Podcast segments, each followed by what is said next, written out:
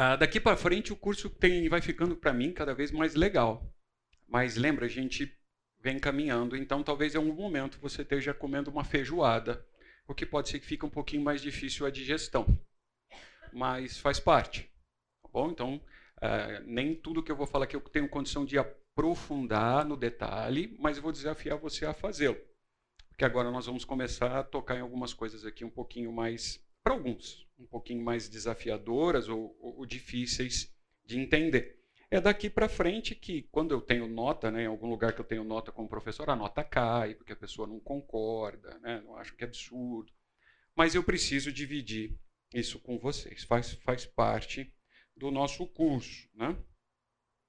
Então, nós falamos aula passada, no finalzinho da aula, a gente falou sobre agnosticismo. Aí, para falar de agnóstico, nós falamos do gnosticismo. Uh, chegamos a olhar aqui até a data que alguns evangelhos começaram, apócrifos começaram a aparecer, que foi realmente depois que o último apóstolo morreu, talvez seja João, tenha acontecido isso como João. Uh, e aí a gente vai começar a falar de coisas agora aqui mais, mais não sei se são polêmicas ou para mim são mais divertidas, né? Veja como você encara. Então vamos lá. Você já viu falar de dessa palavra comprida aqui? Aniquilacionismo. Alguém sabe? Sim, só para. Não quero, você não vai precisar. Legal. Então, só para ver o ritmo que eu vou dar. Então, eu vou tentar é, ir mais devagar, mesmo que a gente não cumpra o conteúdo. Tá? Qual é a ideia de um, uma pessoa que tem. Uh, eu não estou dizendo que ela não é salva em Cristo, nada disso, tá bom? Nosso irmão na fé. Nós não estamos discutindo salvação. O que, que ela pensa que é aniquilacionismo? É essa palavra deriva do latim nihil, ou que significa nada.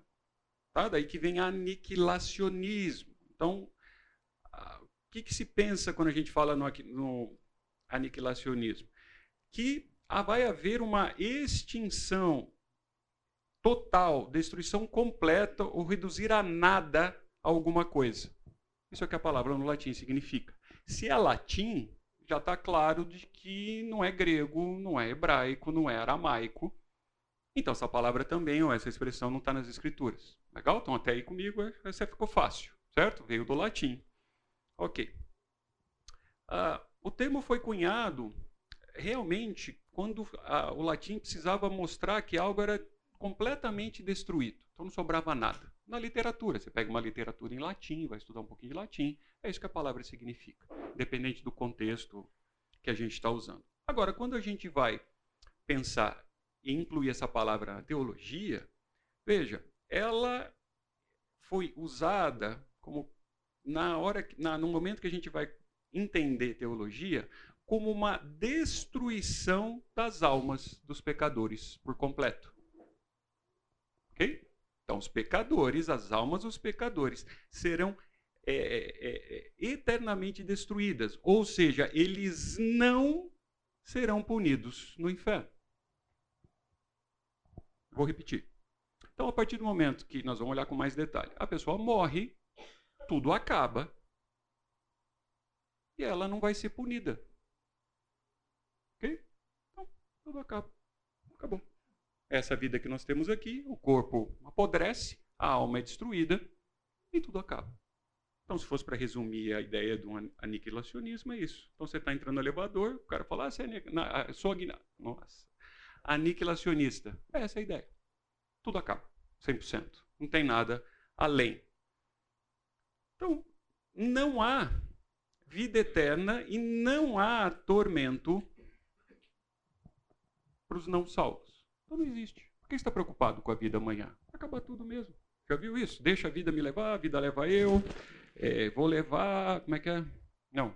É, como é que esse Skank canta? É, vou deixar a vida me levar, não é isso? É, essa é a filosofia desse pessoal, é isso aqui mesmo. Então vamos acabar. A ideia de, de, de, dessa teoria do aniquilacionismo, ela é recente, tá? Ó, é século XIX. Então, os nossos apóstolos, nossos, a igreja primitiva não, não tinha essa ideia no contexto teológico. Eles tinham outras, mas eles não, não tinham. Então isso é, é algo bem novo. né? e ela vai contra. É uma alternativa ao inferno. É simples. Não é mais fácil dar uma cauterizada? Não vai acontecer nada mesmo amanhã. Vamos viver o que está aqui mesmo. Né? Aí começam aquelas frases de caixão não tem gaveta, paletó você não leva, sei lá, aquelas frases assim. Outro dia eu vi um cara falando que nunca viu no enterro uh, ser seguido de um caminhão de mudança. Né? Não, não leva nada do que está aqui. Então acabou mesmo, vou viver o que está aqui, ter o prazer do que está aqui. Alguns religiosos que professam aniquilacionismo uh, são adventistas do sétimo dia. Então, é, é, um alerta que eu faço. Eu tenho alguns conhecidos e convivo com alguns adventistas do sétimo dia. É, cuidado, é, eles têm algumas doutrinas bem contrárias às nossas. Então, é um alerta. Muitos de nós eu já vi falar: não, um adventista do sétimo dia é só um irmão em Cristo que trocou o sábado pelo domingo. Isso não é verdade. Ok? É, lembra muito, é muito parecido, é semelhante, mas não é igual. Então, vale você dar uma estudadinha, olhar as doutrinas, como fazem, etc., para você entender. Mas eles têm um lado aniquilacionista. Os testemunhas de Jeová, que batem lá na porta da gente de manhã, logo cedo com a revistinha despertai, né? Você está dormindo mesmo, ele toca a campainha, então a revistinha propõe despertai, a revistinha pensam da mesma forma. A, a Igreja de Jesus dos Santos dos últimos dias também pensam dessa forma. Então, pede um, para mim é, é difícil é, quando converso com essas pessoas, até porque muitas vezes elas são doutrinadas, mas elas não entendem o que elas estão falando. Então, é legal a gente entender, ver como eles pensam, para a gente, de maneira respeitosa, amigável e amorosa, sentar e conversar com as pessoas. Né? No, no meu tempo de vida, eu já entendi que não vale brigar por isso, mas vale muito conversar por isso e manter diálogos quando forem para isso. Até porque é um desafio para testar a minha e a sua fé, o quanto a gente conhece. Muitos não acreditam, olha que interessante, não acreditam na existência de alma ou espírito. Tem uns que falam assim, não, é, é isso aqui mesmo. Não tem alma, espírito, esse negócio não existe. Por isso, a hora que acaba, acaba. Então, o que, que existe? Apenas a psique, que é o nosso. Vou reduzir, se tiver algum psicólogo, alguma coisa aqui, depois é, é, me corrige, mas eu vou ser bem simplista e dizer que é o nosso intelecto. Eu sei que psique vai um pouco além disso, ou mais além disso. Mas só assim, é isso aqui mesmo. Eu, não é, a gente não é ser humano porque a gente tem consciência de que a gente não somos humanos, que a gente pensa, né? Penso, logo existo. Então, essa é a ideia. Acabou isso, não tem mais nada. Mas, tipo, pro aniquilacionista, isso daí só vai pro inferno, mas, tipo, quem estaria salvo iria pro céu eterno? Muito boa pergunta. Alguém, eu vou repetir a pergunta, cuidado para não ser agredido com um pacote de bola. Ah, a pergunta que ele me fez é: mas isso só vale para quem pensa no inferno. Os outros que são salvos vão para frente. Eu vou olhar isso um pouquinho, daqui a pouquinho a gente olha isso, mas a sua pergunta é propícia. Né? Alguém está prestando atenção. Muito bom. Uh, é fato. Como é que fica os que são salvos? Porque eu prego o Evangelho do Senhor Jesus para quem então? Certo? Excelente pergunta. Existem ainda aqueles que defendem, agora começa, o aniquilacionismo parcial. Então você senta com a pessoa e ela assim, não, não é bem assim. Depende. Aí começam os Cs e os depende. Os depende né? Eu estou começando a fazer sauna, então. É, Não funcionou. Ah, eu estou. É, é, uma idade chama andropausa. Ah, então, existem aqueles que defendem um aquinocismo parcial. Então, vamos lá. Na morte, apodrecimento do corpo e alma, apodrecimento do corpo, mais a alma vai para o céu. Então, a gente tem isso no momento dos incrédulos dos crédulos. Então é assim, não, eu sou aniquilacionista, mas é, alguns acaba tudo, para alguns não. O corpo acaba, mas a alma vai para o céu. Não vou entrar aqui em questão que céu que é esse aqui, etc, tal, ok? Mas vai para o céu. Na ressurreição, então alguns entendem que haverá ressurreição. Então, alguns pensam que o corpo e a alma ressuscitam. Aqui, então, aqui tem um conjunto: corpo e alma ressuscitam. E outros entendem que o corpo ressuscita, encontra a alma e permanecem com Deus. Então aqui eles têm divisões. Então eles entendem que os incrédulos também, corpo e alma, ressuscitam, mas são aniquilados. Entendeu? Então, eles morrem, eles ficam em holding, ficam lá num tanque, ficam lá num sono da alma. Ou, lembra, nós passamos por isso? Do que vocês queiram chamar. Aí, num determinado momento, sim, eles vão ressuscitar. E para quê? Só para ser destruído. E os salvos não. Então, até aí. Traumas, angústias,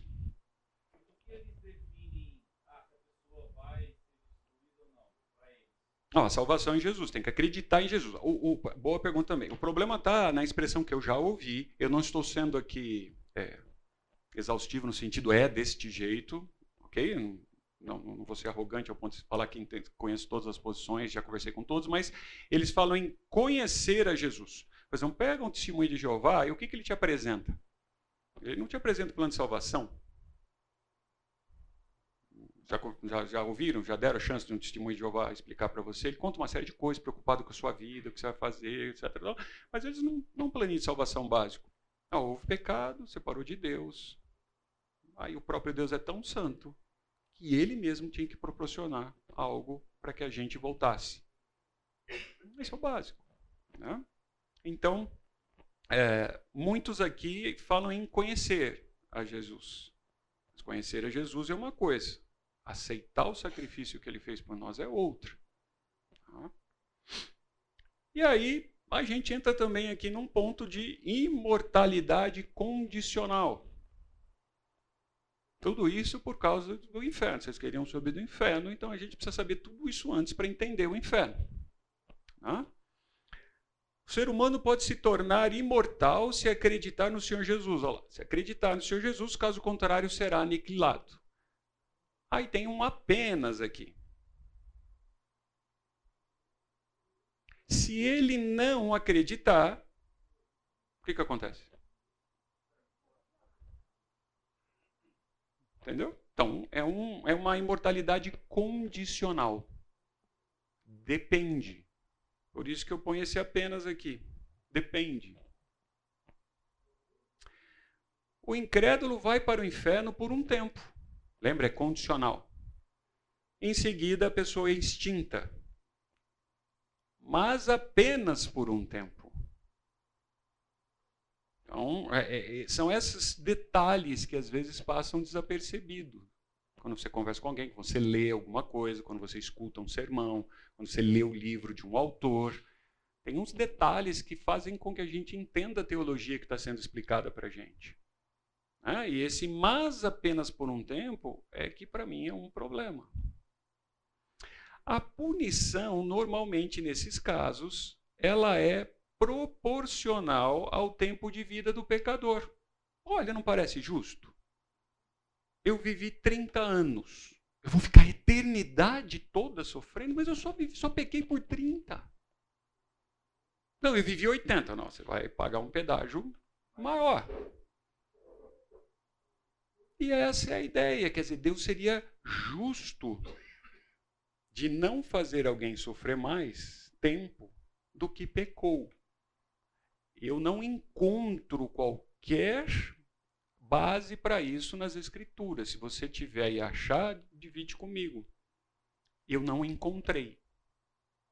Nunca vi os apóstolos, nunca vi os evangelhos, eu nunca vi o Antigo Testamento, o Novo Testamento dando base para um pensamento desse.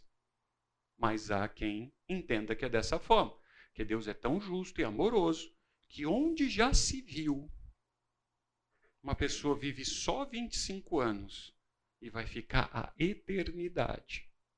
E a gente já viu o conceito de eternidade é uma coisa sem tempo, quer dizer, ele vai ficar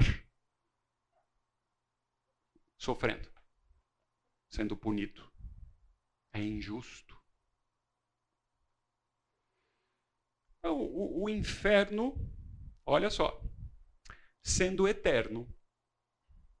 As pessoas que estão no céu, olha a argumentação, não teriam descanso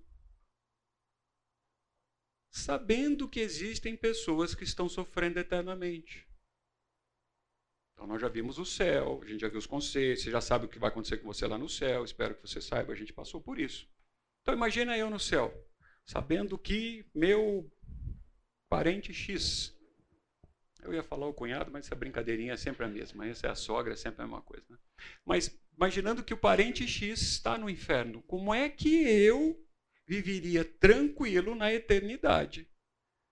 Consciente sabendo que meu cunhado está eternamente, o tempo que eu estou aqui, ele está lá sofrendo eternamente. Então eu não teria tranquilidade, eu não, não teria gozo, eu não teria alegria, eu não estaria pleno aqui.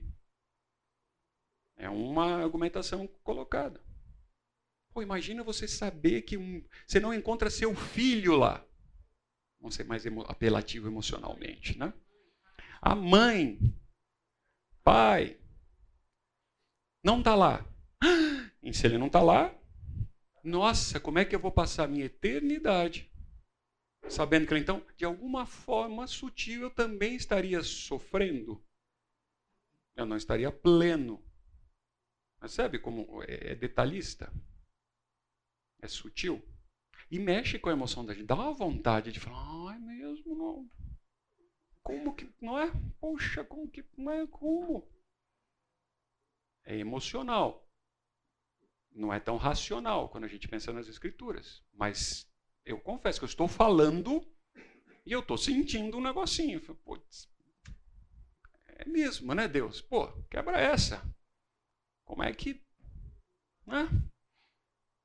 Então, Deus, então, se, se, se isto que eu estou dizendo não for verdade, ou seja, se uh, essa condição não existir e for do jeito que a gente pensa, o que eu penso, Deus não venceria, pois continuaria existindo o inferno, entende? Então Deus não venceria a maldade porque o mal continua existindo e está num outro espaço, está num outro local.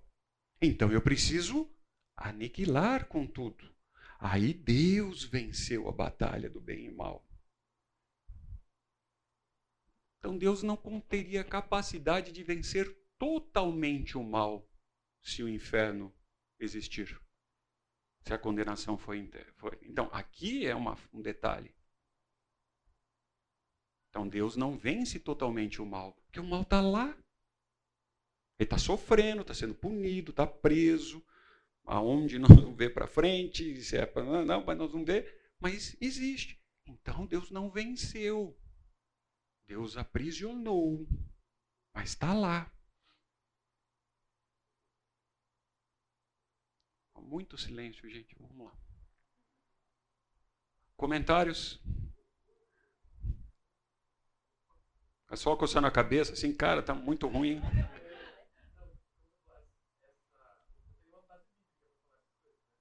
Então, nós vamos olhar um pouquinho para frente alguns versículos que a gente vai, vai olhar. Mas eles, eles dando um spoiler, eles principalmente pensam no amor de Deus e na soberania de Deus. Resumem a isso. Então, Deus não é todo poderoso, como que ele não acaba com o mal? Se ele não acaba com o mal, é porque. Hum. Então, eles usam isso contra o meu argumento. Quer dizer que Deus não é todo poderoso para acabar com o mal? Ele estanca o mal? Ele aprisiona o mal? Mas o mal, assim como ele, vai viver eternamente. É isso, Elcio, que você está me dizendo? Esse é o seu Deus. Entende?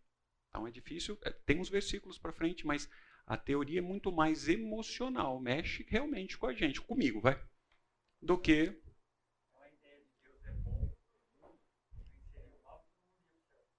Isso é uma outra coisa. O que o Gadeira está dizendo é que se Deus é todo mundo, por que, que ele não vence o mal e todo mundo vai para o céu? Daqui a pouco nós vamos chegar lá. Isso é uma outra forma de pensar. Não é esta. Esta não é todo mundo vai para o céu.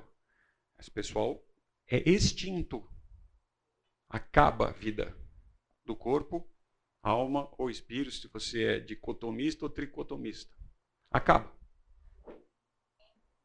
E aí, para vocês verem como esse assunto é divertido, quando eu falar divertido, não é, é jocoso, né, no sentido respeitoso, mas assim, interessante.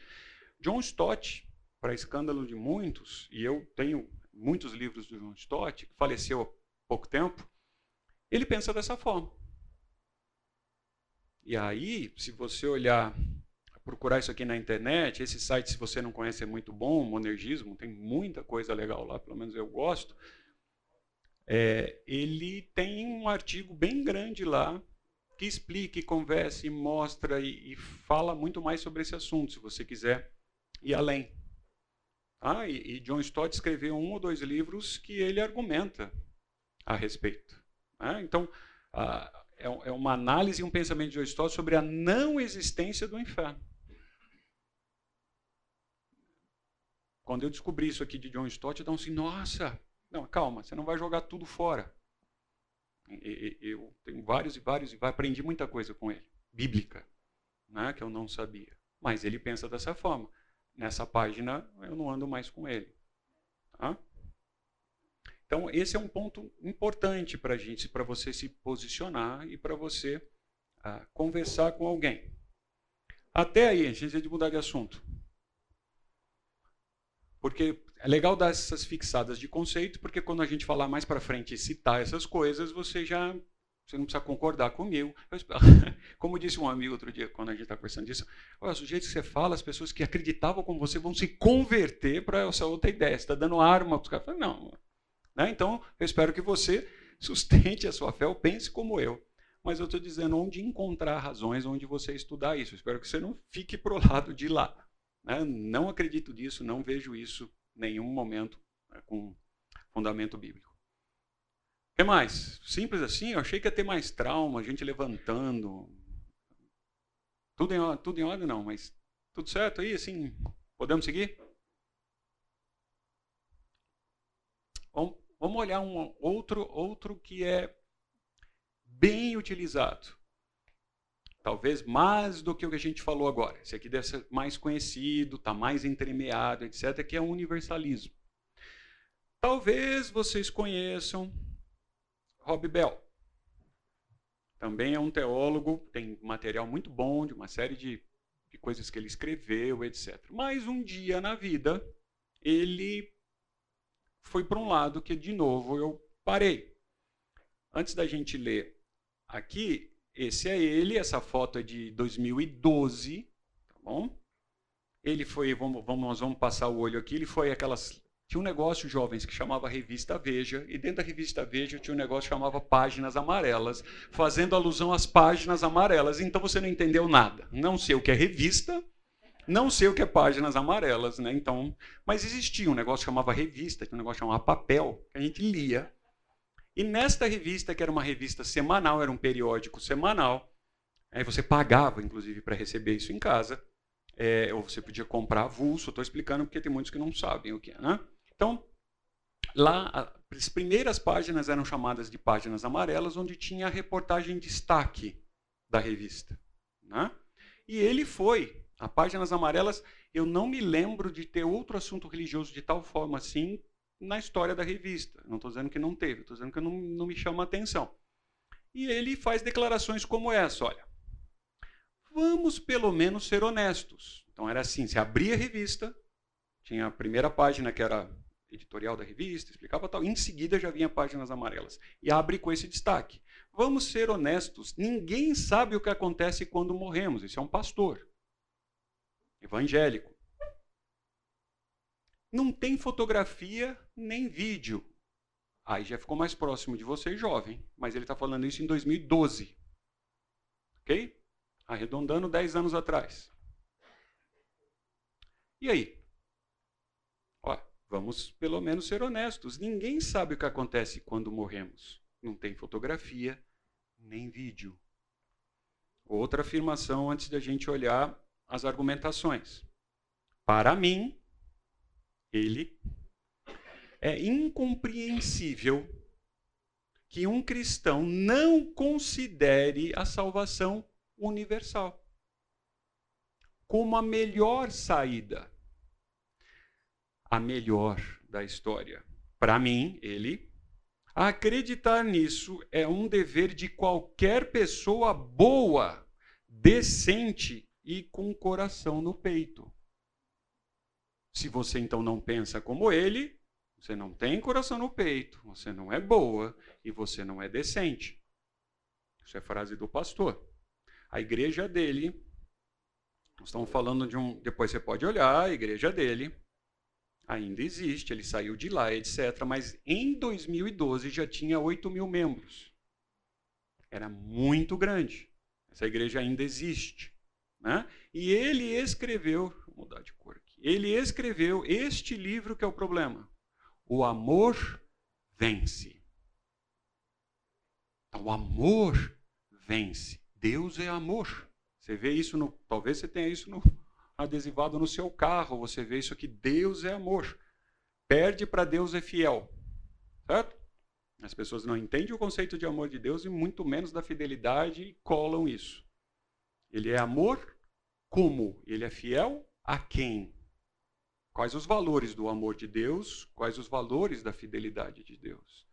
E ele escreveu, e esse livro existe em português, inclusive. Então vamos dar uma olhada, deixa eu ver se são essas as perguntas que eu marquei. Ó. Vamos dar uma olhada aqui em alguma coisa. Não dá para ler a matéria inteira por causa do tempo, mas veja. A pergunta que o repórter faz. No seu livro O Amor Vence, o senhor questiona a ideia de alguns que irão para o céu e outros que irão para o inferno. Então, ele questiona, ele não afirma. O livro dele propõe um questionamento. Então, céu e inferno são ficção? Pergunta do autor. Acredito em céu e inferno. Olha só, acredito em céu e inferno como dimensões da existência do aqui e agora. E acredito que o céu e o inferno são realidades que se estendem para a dimensão, perdão, que, é, que se estendem, são realidades que se estendem para a dimensão para a qual vamos morrer. Mas aí já entramos no campo de pura especulação.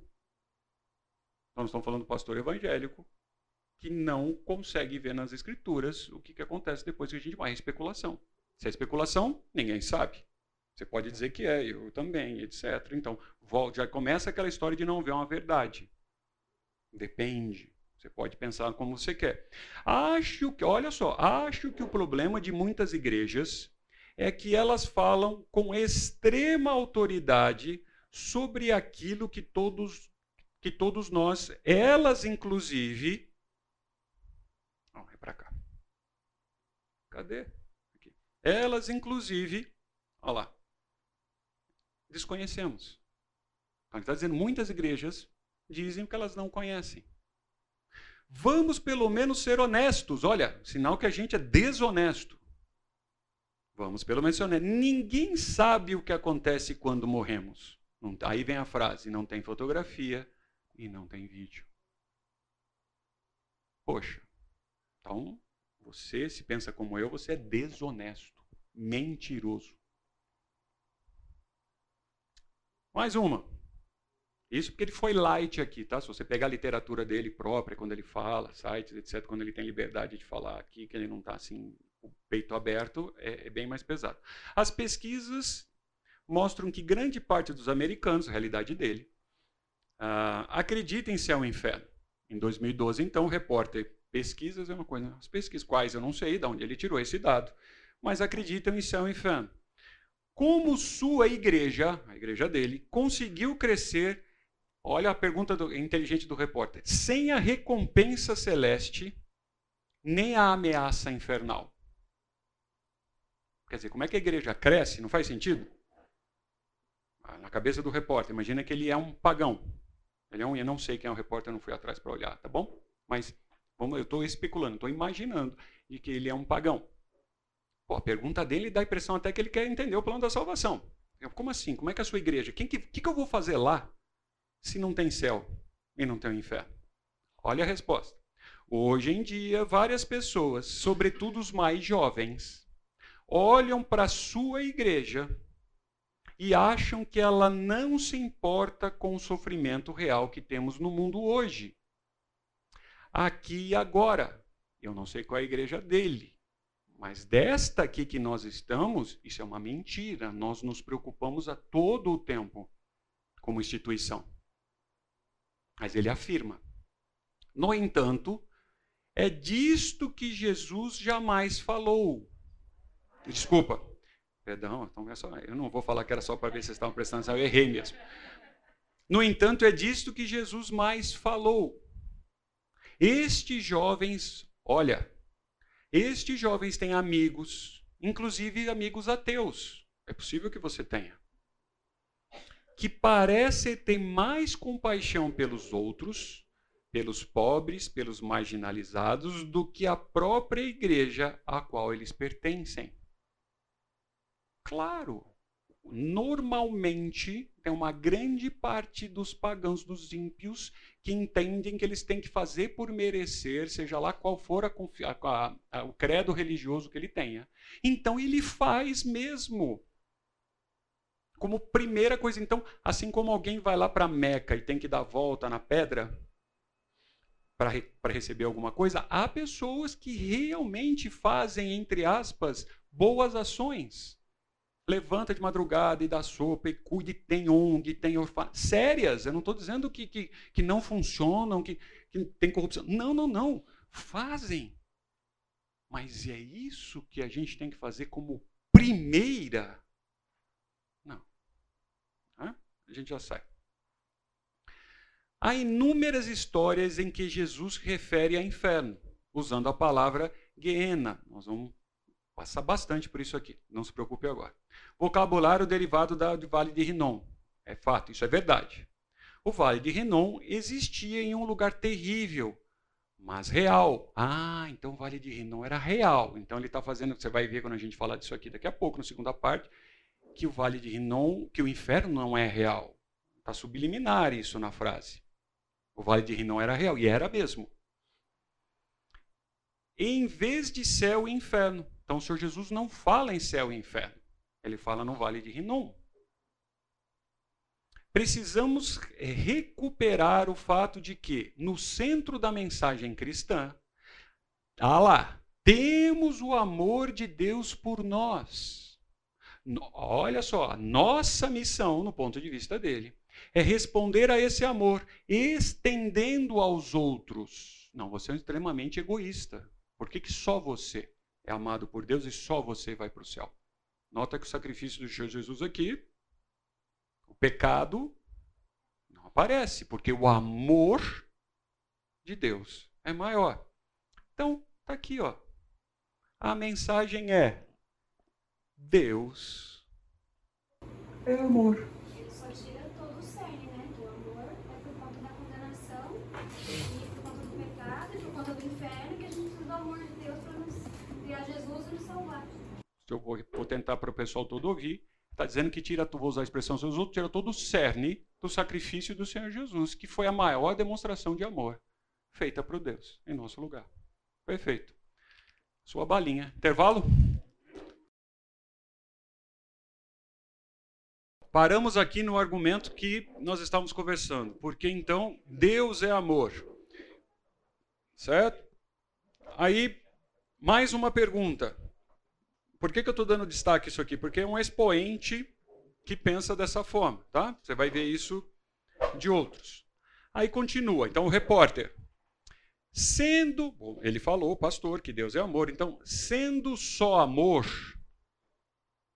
presta atenção, sendo só amor, Deus não pode ser tão colérico com quem nunca encontrou a Jesus, ao ponto de condená-lo à danação eterna. Então, ele fez uma afirmação, o repórter. Então, ao abolir a ideia de um inferno, o Senhor reconcilia a onipotência de Deus com o sofrimento humano. A pergunta não é fácil. Ok? Vou, não preciso repetir, mas é difícil. Se fosse feita para mim, para nós, eu acredito que. Você vai. Pera um pouquinho, como que é? Né? Eu, pelo menos, não faria. Aí o que, que ele responde? Acredito que sim. Precisamos entender que temos verdadeiros infernos, verdadeiros infernos na Terra, neste exato momento. A gente Não, na boa. A gente não vê a gente falando, talvez você fale, eu já falei, que inferno. Nossa, a gente está vivendo um inferno. Nossa, aqui é um inferno. A gente já viu essa expressão. Ela está sendo formalizada aqui. Talvez você fale isso de boca para fora, mas a gente, entre aspas, fala. A gente faminta. E começa. A gente faminta. Gente sem acesso à água potável. A Terra, planeta, está cheia de sofrimento humano. É verdade? Creio que não é por acaso que as pessoas mais interessadas em discutir o inferno depois da morte são as menos interessadas em discutir o inferno sobre a terra. É, depende, né? Que, que ele então está entendendo que é inferno sobre a terra, para ver se eu tenho interesse ou não realmente de discutir esse assunto. Mas aqui ele já está colocando subliminarmente que o inferno é na terra. Estão me acompanhando? Se você não concordar, levante. É uma interpretação de texto. Às vezes eu posso estar tá fazendo isso de maneira equivocada. E vice-versa. Mais uma. O Senhor é. Aí formaliza. O Senhor é adepto do universalismo, a doutrina segundo a qual, no fim, todos seremos salvos. É uma pergunta. O Senhor é adepto do universalismo? Aí ele vai definir o que ele entende por universalismo. A doutrina pela qual, no fim, todos seremos salvos. Resposta: há um número crescente de cristãos, é verdade, que acreditam que, decorrido o tempo necessário, Deus conquistará a todos. A palavra conquista, ela tem uma série de interpretações que você pode dar na nossa língua. Eu posso conquistar por força. Eu posso conquistar por amor, por emocional. Vou brincar, quando um casal tem um envolvimento, a gente brinca. Quem que conquistou? Ele foi conquistada. E não foi por força, não foi por violência, não foi por arma, não foi por imposição. Mas houve uma conquista. Na maioria das vezes, um tem um maior interesse do que o outro no comecinho, pelo menos. Né? Conquistará a todos, ganhará a todos. Ganhará todos os corações. Olha como é emotivo. Não sei se isso vai acontecer, também não sei o que acontece quando morremos. Mas acho, e eu detesto essa palavra, quando você afirma alguma coisa, quem acha não sabe, que essa é a melhor história possível. Portanto, por que não torcer, torcer por ela. Então, estou numa torcida. Ah, vamos.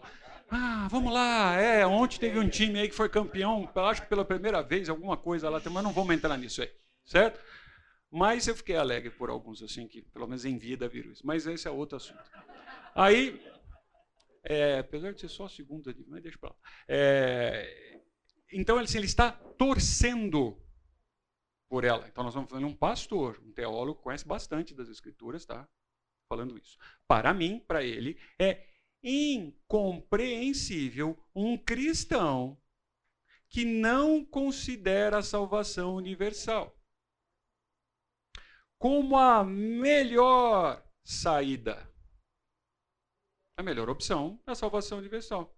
A melhor história. Para mim, acreditar nisso é um dever de qualquer pessoa, de novo, boa, decente, com o coração no peito, que é a outra afirmação que a gente leu no começo. Ok?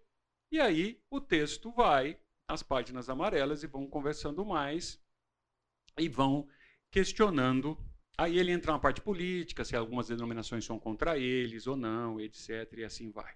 Tá? Então, esse aqui é um resumão um resumão do que pensa um universalista quando ele dá uma entrevista assim aberta. De novo, se você pegar o livro, for estudar a fonte, a coisa é mais pesada tá? do que a gente está vendo aqui. Entendemos o conceito básico? É muito bonito, realmente. Deus é amor, é bondoso e ele conquista ou salva todo mundo. Onde já. Você não viu isso? Deus é amor? Onde já se viu? Well, a gente pode considerar isso algo não. Não? Ele fez assim, gente. Elcio, a gente pode considerar isso não, não e não. Eu não vou contrapô-lo. Então, não, Lucas. Tá, a pergunta era se isso poderia ser algo mais periférico, porque ele fala muito de, ah, a gente tem que. É, isso seria a melhor coisa, é, a gente deveria pensar que isso, acreditar, acreditar nisso, mas também, por nenhum momento, eu sei que a cabeça dele é essa, mas ele não enfatiza que isso é o que está na Bíblia. Calma lá, eu só, só fiz as páginas amarelas. Nós vamos chegar para a coisa para frente aqui. Vai, vou mostrar os versículos que são usados. Eles não estão falando com um pastor, né? nós estamos falando com um leigo até. Mas a minha pergunta, a minha pergunta é, tudo isso que a gente está vendo, posso considerar que isso é algo mais periférico, que dá para a gente entender que existe uma testemunha de Jeová, ele pode sim acreditar no plano de salvação e não entender ao certo para onde ele vai? Não sei se eu fui claro. Entendi é, é, é, que se você. Entendi a pergunta. Então, assim, importante apresenta o plano de salvação. Se o cara for universalista, mas ele acreditar que Jesus salvou, do jeito que você está falando, minha resposta é sim. O critério para ir para o céu não é saber se eu vou ser aniquilado ou não. É, mas isso vai. Mas o problema está. Cuidado com as palavras. É, na, no que isso vai levar na minha vida aqui. Esse é o ponto para mim, preocupante. Porque eu apresento o Senhor Jesus salvação. Cuidado, eu, vou, eu não vou desdenhar, eu falo muita coisa aqui com respeito. Mas para que, que serve o sacrifício do meu Deus? Então, nós vamos ver isso para frente. Eu estou parando para não dar spoiler aqui da, dos próximos slides. Você quer uma balinha para ir mastigando? Para não, não... Diga lá. Colocar que o denominador comum a tudo isso que você falou até aqui é, tem a ver com a interpretação que as pessoas dão sobre a justiça de Deus. Então é assim, eu considero que esta justiça de Deus não é boa, que o salário do pecado é a morte. Então, eu coloco a minha justiça no lugar da dele e dou uma solução melhor. É, é para repetir para quem não ouviu, é. Eu coloco a minha justiça no lugar da justiça de Deus e aponto que a justiça de Deus não é boa. E a minha é melhor. Eu iria mais além. A coisa é tão sutil que é o seguinte: não é que a minha é melhor, é que o que eu estou falando que é a justiça de Deus. Então, assim, é que quando você diz assim, você pelo jeito pensa como eu. Por isso que a sua frase foi moldada dessa forma. Mas de modo contrário, não. É Elcio, não, não, não. O que você entende está errado. O que eu, então, meu Deus é desse jeito que eu estou falando. Não é igual ao seu. Então é uma outra interpretação do mesmo Deus que está fazendo para ele. Não é nem que ele está pondo a dele no lugar né, de Deus. Não, é que Deus faz isso. Então, podemos seguir? Vamos chegar lá. Qual é o fundamento bíblico? Então vamos lá. Eu não aguentei e eu fiz essa brincadeira aqui, tá? Então assim, eu não aguentei mesmo. Então, é, Ora, se todos os seres humanos irão para o céu, é um inclusivismo, está na moda, certo? Inclusivismo soterológico. Então, tudo acaba em pizza, né? Para nós brasileiros. Se eu puser isso aqui para o americano, ele não entende, ou para outra cultura, ele não entende a expressão. Mas se eu falar isso para você, você entende perfeitamente. Gente, não interessa. Vai todo mundo para o céu mesmo. É, sou universalista, todo mundo vai para lá, tudo acaba em pizza. Não é assim que a gente fala? É a expressão de que tanto faz o que se faça ou deixa de fazer, acaba em pizza. Então, esse é o que mais me entristece. Por quê? Se assim o for, se tudo vai acabar em pizza, evangelizar é um comunicar que uma pessoa é salva, acredite ela ou não. Certo? Só queria dizer para você que você vai para o céu, viu? Deus é amor, Deus é amor, você vai para o céu, viu? Deus te ama. Você vai para o céu, você também vai para o céu. Ah, mas eu não acredito. Mas você vai. Não, mas eu não quero. Você vai. Não, mas não. Você vai. Por quê? Tudo é caminho pizza. Final da historinha do conto de fadas é deu tudo certo e viveram felizes para sempre. Certo? Tudo acaba em pista. O problema está aqui. Que evangelizar é apenas um comunicar. Aqui que está o problema da frase. Não é apenas comunicar que uma pessoa. Não. Se você evangeliza alguém, você tem que contar a história. É aquilo que eu já brinquei várias vezes. Jesus salva. Hum? Quem é esse Jesus? Salva do quê? Aonde? Por quê? Eu não estou em perigo, estou numa boa. Nossa, muito bem, vai me salvar de quê? Não estou passando nenhum perigo. O, aí começam alguns problemas de conversar com uma pessoa que pensa dessa forma. Então, algumas dificuldades que eles têm, porque a vida também não é fácil, certo? Para o lado deles. Então, vamos pensar o seguinte: universalismo tem problema em admitir que Deus divide, divide a humanidade em apenas dois grupos. Quais são esses grupos? Salvos e não salvos? Estão comigo? Ou a pessoa é salva, ou a pessoa não é salva. E se você pensa como eu, ela vai ter uma punição eterna ou não. Vai estar com Deus. Então, não, como assim? Então começa aí o problema. Salmo 1. Bem-aventurado o homem. Ah, se aparecer. Bem-aventurado o homem que não anda no conselho dos ímpios, não se detém no caminho dos pecadores, não se assenta na roda dos escarnecedores. Então tem um, já tem aqui uma divisão. Alguém é bem-aventurado, alguém não é.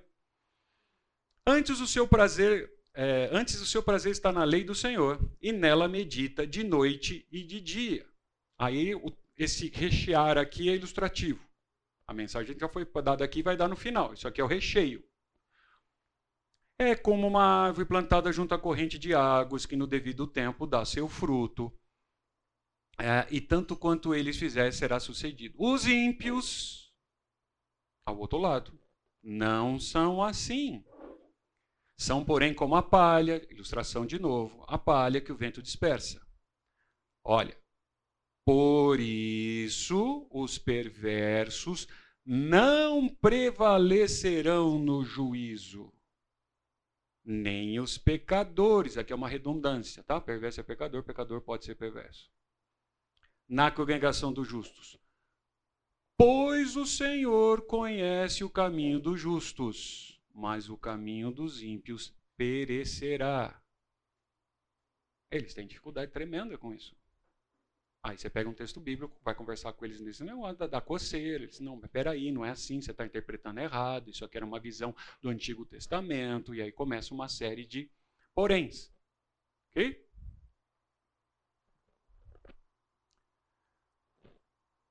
Então.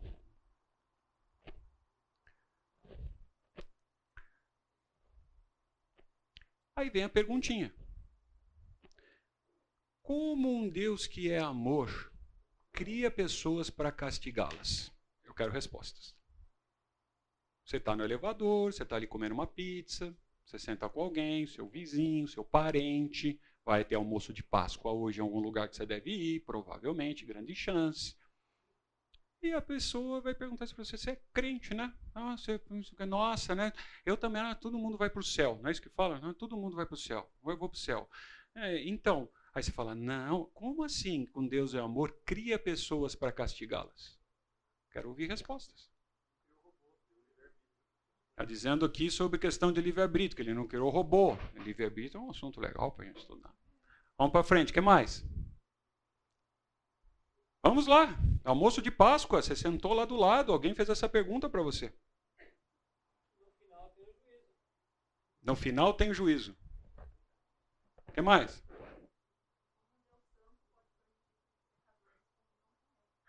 Como um Deus santo pode permitir cuidado, ela já como um Deus santo pode permitir que pecadores convivam com ele. Mas se você está falando isso por uma pessoa que não conhece nada das escrituras, essa resposta está correta. Mas é. Como assim? Tá barriga. É, é, tipo, a partir do momento que existem pessoas que são más, um Deus que não castigaria elas seria, seria seria injusto.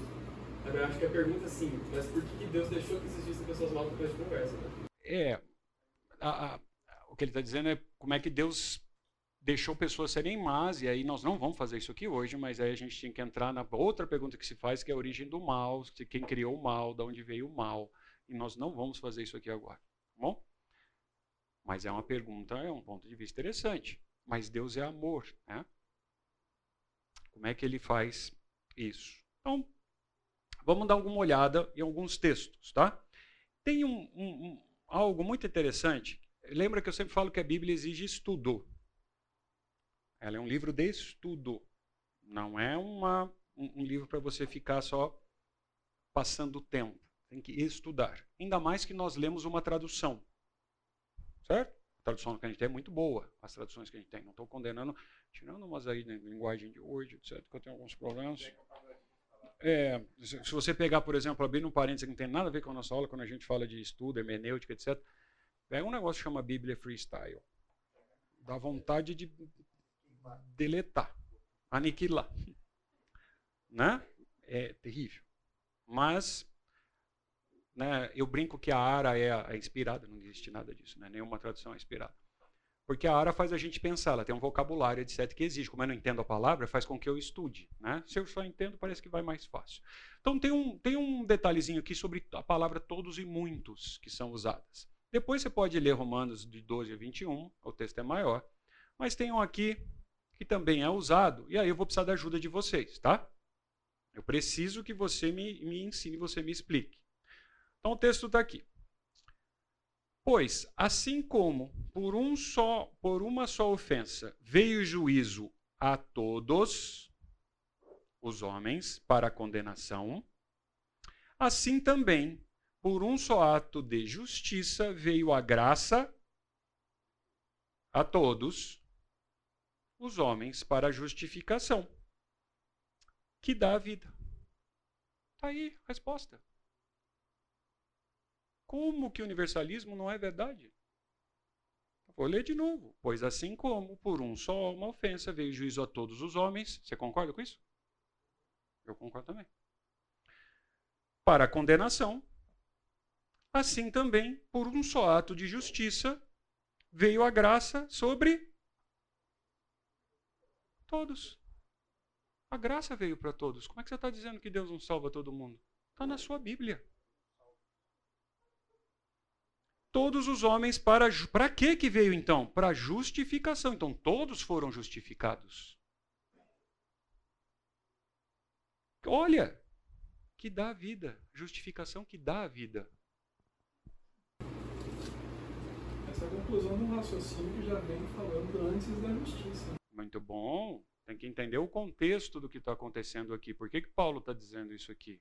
Para quem ele está dizendo? O que, que ele está dizendo? Mas esse o versículo é usado dessa forma. Porque tem essa pegadinha em português, e mesmo até no, no original a gente pode olhar aqui, é, do todos e muitos. Aí o versículo seguinte diz: Porque, como pela desobediência de um só homem, olha, muitos se tornaram pecadores. Opa! Muitos, não são todos. Estão falando isso para mim. Por favor, não é isso que eu acredito.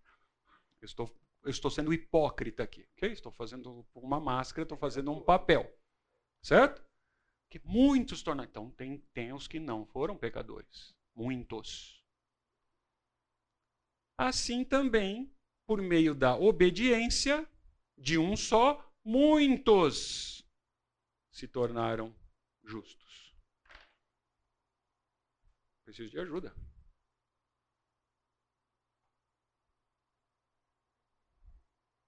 Vamos lá. O avião está caindo. Não, o helicóptero é pior, porque o helicóptero não plana. Vamos lá, o helicóptero está caindo. Deus, o, em Jesus, né? É, 1 João 2,2, ele é a propiciação dos nossos pecados, não somente dos nossos, mas do mundo inteiro. Ele morreu pelos pecados de todo mundo. Nem todo mundo se apropria dessa, dessa, dessa graça. A graça foi para todos, mas nem todo mundo se apropria dessa graça da fé. Aí você vai para. Mas não é isso que o texto está dizendo aqui. Não é? Não. Claro que é, ele falou ali, ó. muitos, não todos. Não, de apropriar da graça, não está falando nada disso aqui. Não, mas. Pera, ah, então a Bíblia tem incoerência. Inconsistência, porque eu não posso acreditar no texto que está aqui. Não, então não posso acreditar. Você disse não. Você adiciona um texto com outro texto. Entendi. Você não, pode, você não pode pegar, você não pode. Você, um leigo, né, que não conhece a Bíblia, né, é, não pode simplesmente pegar um texto e. Entendi. Então a Bíblia realmente são só por espirituais. Eu, eu não tenho condição de ler a Bíblia, entende? Então nem vou mais me interessar por isso, porque eu não sou mesmo. Nunca vou entender esse negócio. Mas se você quiser, eu te ajudo a estudar, a gente, a gente senta junto, vamos se encontrar, tomar vários cafés, a gente, eu, eu- vai ser um prazer imenso poder explicar a palavra de Deus para você, meu Já querido. ficou chato, né? Eu só fiz uma pergunta. Né? Esses crentes. Vamos lá. A pegadinha tá, gente, justamente no todos e muitos, né? O que, além do contexto que foi dito aqui, é fato, é Romanos 5, não, é Romanos 5, 18, né? Vamos dar uma olhada juntos aqui. Vamos lá. Romanos 5, 18. Aqui, cadê? Tá aqui. Vamos olhar do lado de cá que é mais tumultuado, mas diz aqui, ó, ó, a palavra muitos, ela significa um número grande, muita gente mesmo. É assim que a, a palavra é usada. Então, parece fazer sentido, e eu já fui olhar isso aqui uma vez com uma pessoa que pensa desse jeito que eu estou falando, e ela, não, nós vamos olhar a original. Né? E é fato, olha aqui. Dá para ler? Não, está muito pequeno, né? Eu não consigo ampliar aqui, tá? Me perdoe. Mas aqui está dizendo que sim, que é um, é um número, chama polos a palavra. Né? Que todos morreram por muitos, aparece aqui de novo. É a mesma palavra no original que dá essa ideia. Desculpe, eu sei que está mim, me perdoe. É só para vocês, como vocês acham que eu sou mentiroso, estou mostrando aqui para vocês. Né?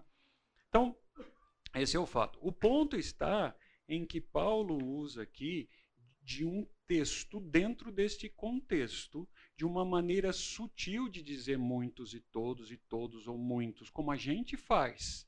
Nossa, teve aniversário de Beltrano, todo mundo estava lá. O mundo inteiro estava lá? Não. Então, isso é uma expressão da linguagem também usada ali. Quem leu isso aqui à época entendeu da forma correta. E quando a gente fala assim, muitos ou todo mundo, não, são todos. É a forma que está escrito, dentro do contexto que você está conversando. Porque quando você diz assim, todo mundo foi na festa, se você for literal, não cabe na sua casa o mundo inteiro. E nem todo mundo gosta de você o suficiente para ir na sua festa. Certo? Então, esse é um primeiro ponto. Tira o texto fora do contexto e como é que a gente interpreta, como é que a gente faz a, hermenêutica do texto. Aí a gente parte para um outro ponto. Eu só dei um versículo, tá? Tem vários, que a linha vai por essa. Tem um outro ponto que é o seguinte, uma dificuldade que eles têm. Adão era o cabeça, ou é o era se ele morreu, mas é, se, se entender como uma história, é o cabeça de toda a humanidade. Concorda com isso? Se você é cristão, entende que a Bíblia é literal, entende que ele realmente houve um Adão e Eva, que não é só uma historinha. Então, ele foi cabeça de toda a humanidade. Aqui que está a dificuldade. Cristo é cabeça de cabeça de parte da raça humana. Certo? A todos estão em Adão. 100%. Alguns estão em Cristo. Nós não estamos, é, Nicão, não estamos falando de sacrifício a Jesus, não, não, estou dizendo agora. Todo mundo é salvo por Cristo? Não. Então Cristo é parte. Aí eles têm problema. Como é que Deus vai fazer isso? Vamos usar o que o Nick disse. Cristo morreu por todos.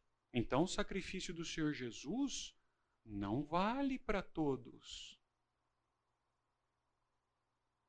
Então, com que Deus é esse que é um amor que já cria um ser humano já para condená-lo e castigá-lo. Que Deus terrível. Esse é um Deus terrível, esse é um Deus que eu não quero. Então aqui tem um, tem um problema de entendimento. Adão, sim, é o cabeça de toda a humanidade, agora o Senhor Jesus é de parte da humanidade. Então, Paulo usa a palavra muito e todos, em muitos casos, como sinônimos até. Mas isso exige um estudo seu, para você entender o que está acontecendo ali. Lembrando que nós estamos numa tradução. No original um pouquinho fica um pouquinho mais fácil, mas aqui dá para entender. Então aqui tem um outro texto. Todavia, não é assim o dom gratuito como ofensa, porque se pela ofensa de um só, de novo, morreram muitos, só muitos, só alguns morreram? Não, foram todos. Mas é o jeito de falar, a expressão idiomática. Então, são todos aqui. Isso aqui é observação de quem vos fala, tá? Esse parênteses. Muito mais a graça de Deus e o dom pela graça de um só homem, Jesus, Jesus Cristo, foram abundantes sobre muitos. Então tem que tomar cuidado na hora que você estuda. Aí vem.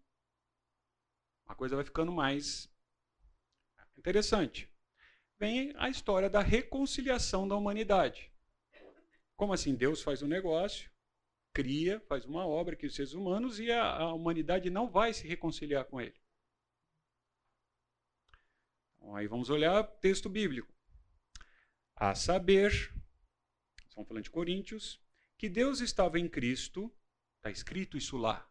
Abre aí sua Bíblia, para ver se eu não estou aqui forjando. Reconciliando consigo quem? O mundo não imputando aos homens, não imputando aos homens suas transgressões. Está dizendo. E nos confiou a palavra de reconciliação. O cara vai abrir a Bíblia e colocar isso lá na mesa no almoço hoje. Não, dá sua Bíblia aí. Peraí, deixa mostrar na sua Bíblia. E aí?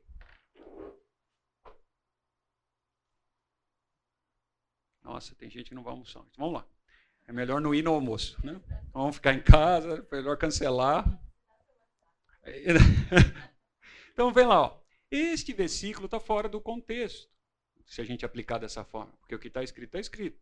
Paulo aqui está fazendo uma defesa de ataques que ele está recebendo de um grupo dentro da igreja de Corinto. Ah, então eu preciso ler, entender o que está acontecendo na carta, na igreja, etc. Não, essa mas é, tem que estudar.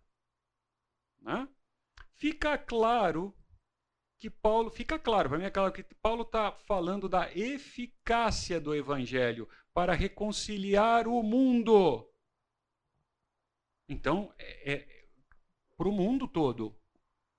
A eficácia do evangelho tem o poder, ele é possível reconciliar todo mundo. À medida que ouve, crê e arrepende-se a pessoa se reconcilia. E, inclusive, é legal se olhar no português a definição da palavra reconciliar, da expressão reconciliar, o que, que significa? É conciliar novamente. Reconciliar. Ora, Deus já reconciliou o mundo. A réplica. A fala de Paulo, que apela para que todos creiam no Evangelho. Se eu parar naquele versículo, em seguida, o que fala no verso 19 perde o sentido. Veja. O que, que fala no verso. Perdão, não é 19. O que fala no verso 20, está aqui embaixo. Sequência. Está errado aqui, tá? Aqui é 20.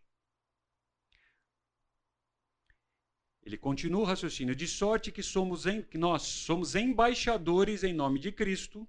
Você precisa entender o conceito de embaixador, principalmente naquela época, para essa expressão aqui fazer sentido como se Deus exortasse por nosso intermédio. Em nome de Cristo, pois rogamos que vos reconcilieis com Deus. Ora, se Deus vai salvar todo mundo, etc., por que, que Paulo ia pregar que a gente precisa se reconciliar? Não fica vã?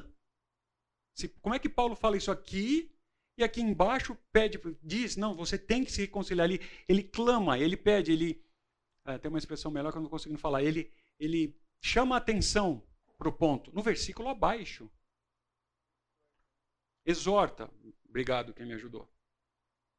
Aí concilieis com Cristo. Aquele que. Aí ele explica o Senhor Jesus. Aquele que não conheceu o pecado, ele se fez pecado por nós, para que nele fôssemos feitos justiça de Deus. Então, é só por intermédio do Senhor Jesus Cristo, mas para aqueles que estão reconciliados, não é para todo mundo. Entendeu todo mundo de novo que eu estou dizendo aqui? Você precisa reconhecer, você reconciliar, conciliar novamente para você ser parte desse grupo. Senão você não é parte. Então, não há esse inclusivismo.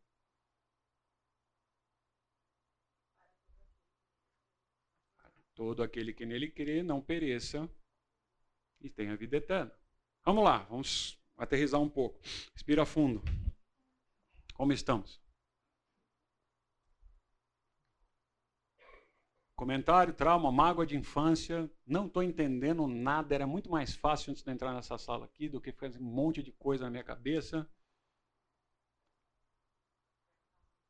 O inferno, essa frase eu vou colocar. O inferno está muito difícil. Eu nem cheguei no inferno ainda, o negócio está feio. Né?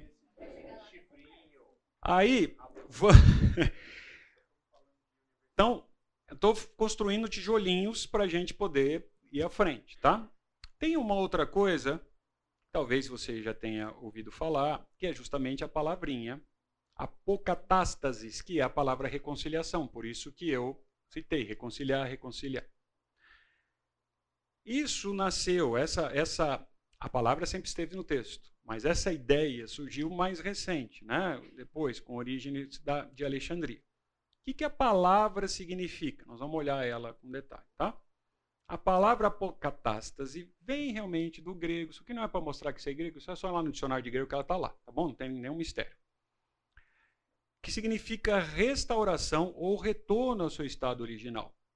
Por isso que é legal ver português. Quando você se reconciliar, me reconciliei com meu namorado. É a ideia de que voltou ao estado que estava, senão não há reconciliação. Que é re, em português é, novamente, refazer certo? Reconciliar.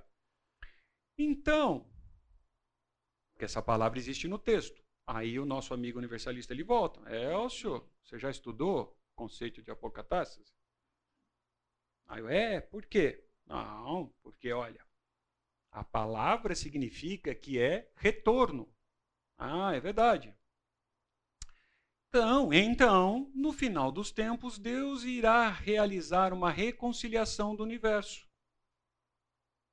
E desta forma, todos irão se converter, independente da sua fé, conduta, inclusive Satanás e seus anjos.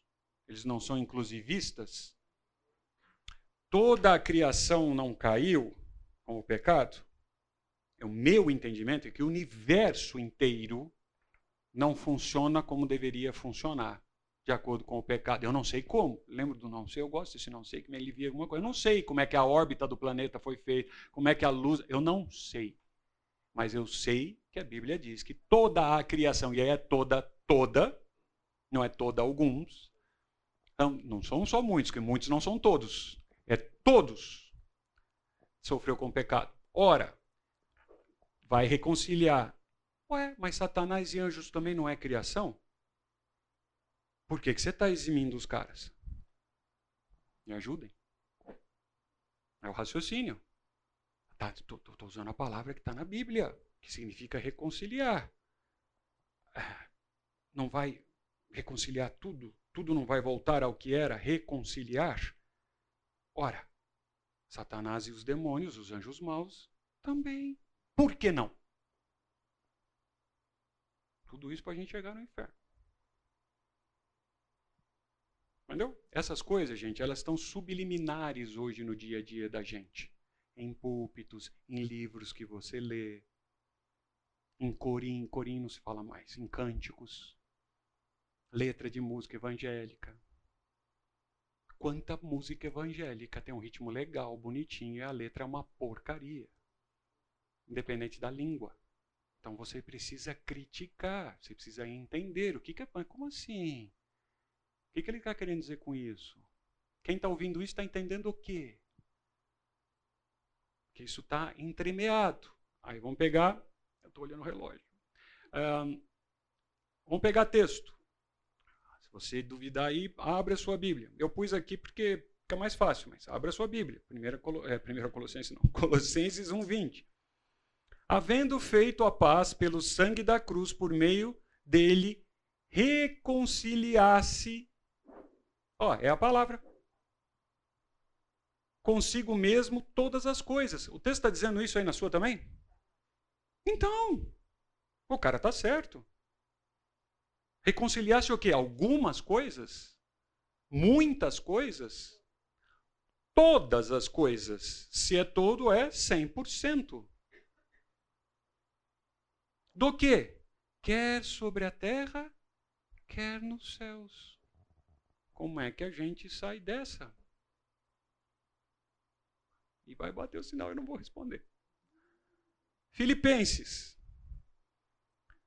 Pelo que também Deus o exaltou sobremaneira e lhe deu o um nome que está acima de todo nome.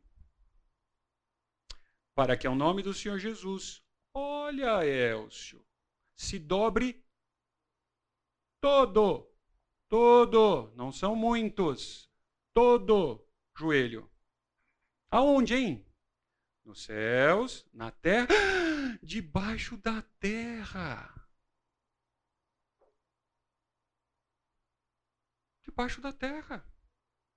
E toda língua desse povo todo aqui, desse pessoal que está incluído aqui, vai acontecer. Confesse que Senhor Jesus é o Senhor para a glória de Deus. Quer mais prova do universalismo do que isso aqui? Eu preciso te dar prova melhor?